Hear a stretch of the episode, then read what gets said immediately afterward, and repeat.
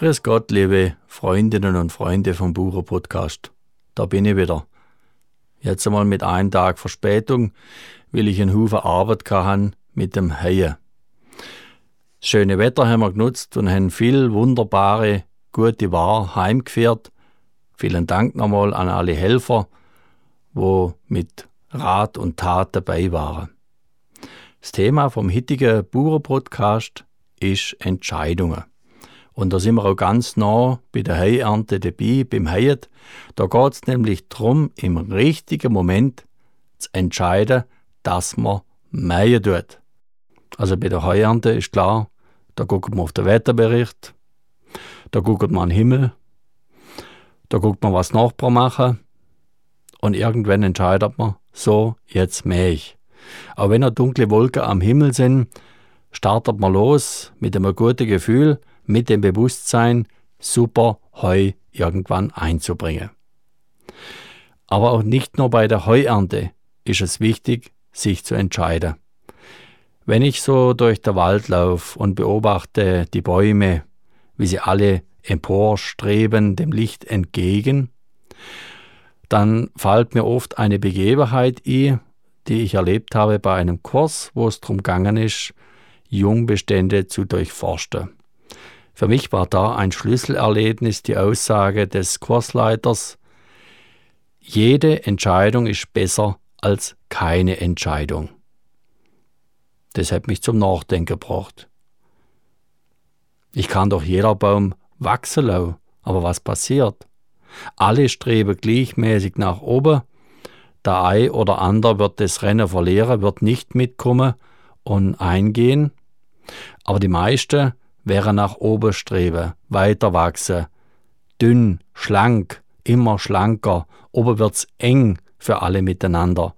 Und dann besteht die große Gefahr, dass es Schneebruch gibt, wenn ein nasser Schnee kommt, dass es unter Umständen der ganze Wald umdruckt, weil ich mich als Waldbauer vor den Entscheidungen gedrückt habe, drückt's jetzt alles um.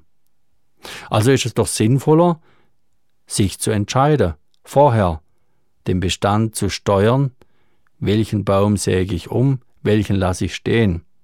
Und wenn ich dann später nach einigen Jahren wieder in den Wald gang, dann stand ich drauf auf den Wurzelstock von dem abgesägten Baum, guckt nach oben und sieh, aha, die Lücke sind geschlossen von den Nachbarbäumen. Und so geht es wieder. Ich habe mich also entschieden, einen Baum stehen zu lassen, drumherum Platz zu machen und dieser kann sich prächtig entwickeln.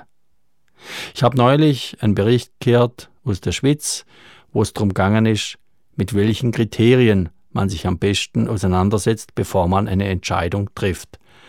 Die Aussage des Referenten war, wenn man sich in einem Gebiet sehr gut auskennt, da sollte man auf das Bauchgefühl losen. Wenn es aber um Sachen geht, wo man sich nicht so gut auskennt, sollte man möglichst viele Informationen sammeln. Demgegenüber steht ein altes Schwarzwälder Sprichwort, wer lang fraget, geht irr. Das bedeutet, je mehr Informationen ich krieg zu einer Sache, umso schwieriger kann es auch werden, eine Entscheidung zu treffen. Und dann verwässert sie und ich weiß am Schluss gar nicht mehr, was ich machen soll. Ich kann mich auch für etwas entscheiden, zu etwas Ja sagen, wo ich im Inneren ganz deutlich ein Nein höre. Und dann sollte ich meines Erachtens auf das Nein in mir drin hören und einmal Nein sagen. Welche Motivationen führen zu Entscheidungen? Ich kann auf der einen Seite Entscheidungen treffen aus Angst oder aus Liebe. In erster Linie aus Liebe zu mir selber und somit dann zum Rest.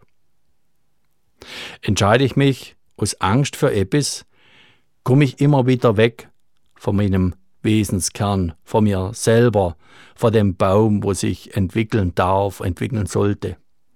Entscheide ich mich aus Liebe zu mir selber, so wäre ich stabiler, so wächst ein Jahrring um den nächsten Jahrring und der Baum, der Lebensbaum, kann sich entwickeln. Ich möchte euch, liebe Freunde und Freundinnen ermuntere, hört in euch nie bei jeder Entscheidung. Um was es auch immer geht, da findet man die Antwort. Ist es ein Ja? Ist es ein Nein? Oder ist es auch okay, wenn es noch ein wenig Zeit braucht? In dem Fall wünsche ich euch alles Gute in Feld, Stahl und Wald. Euren Wolfgang. Bis zum nächsten Mal. Schaff es gut.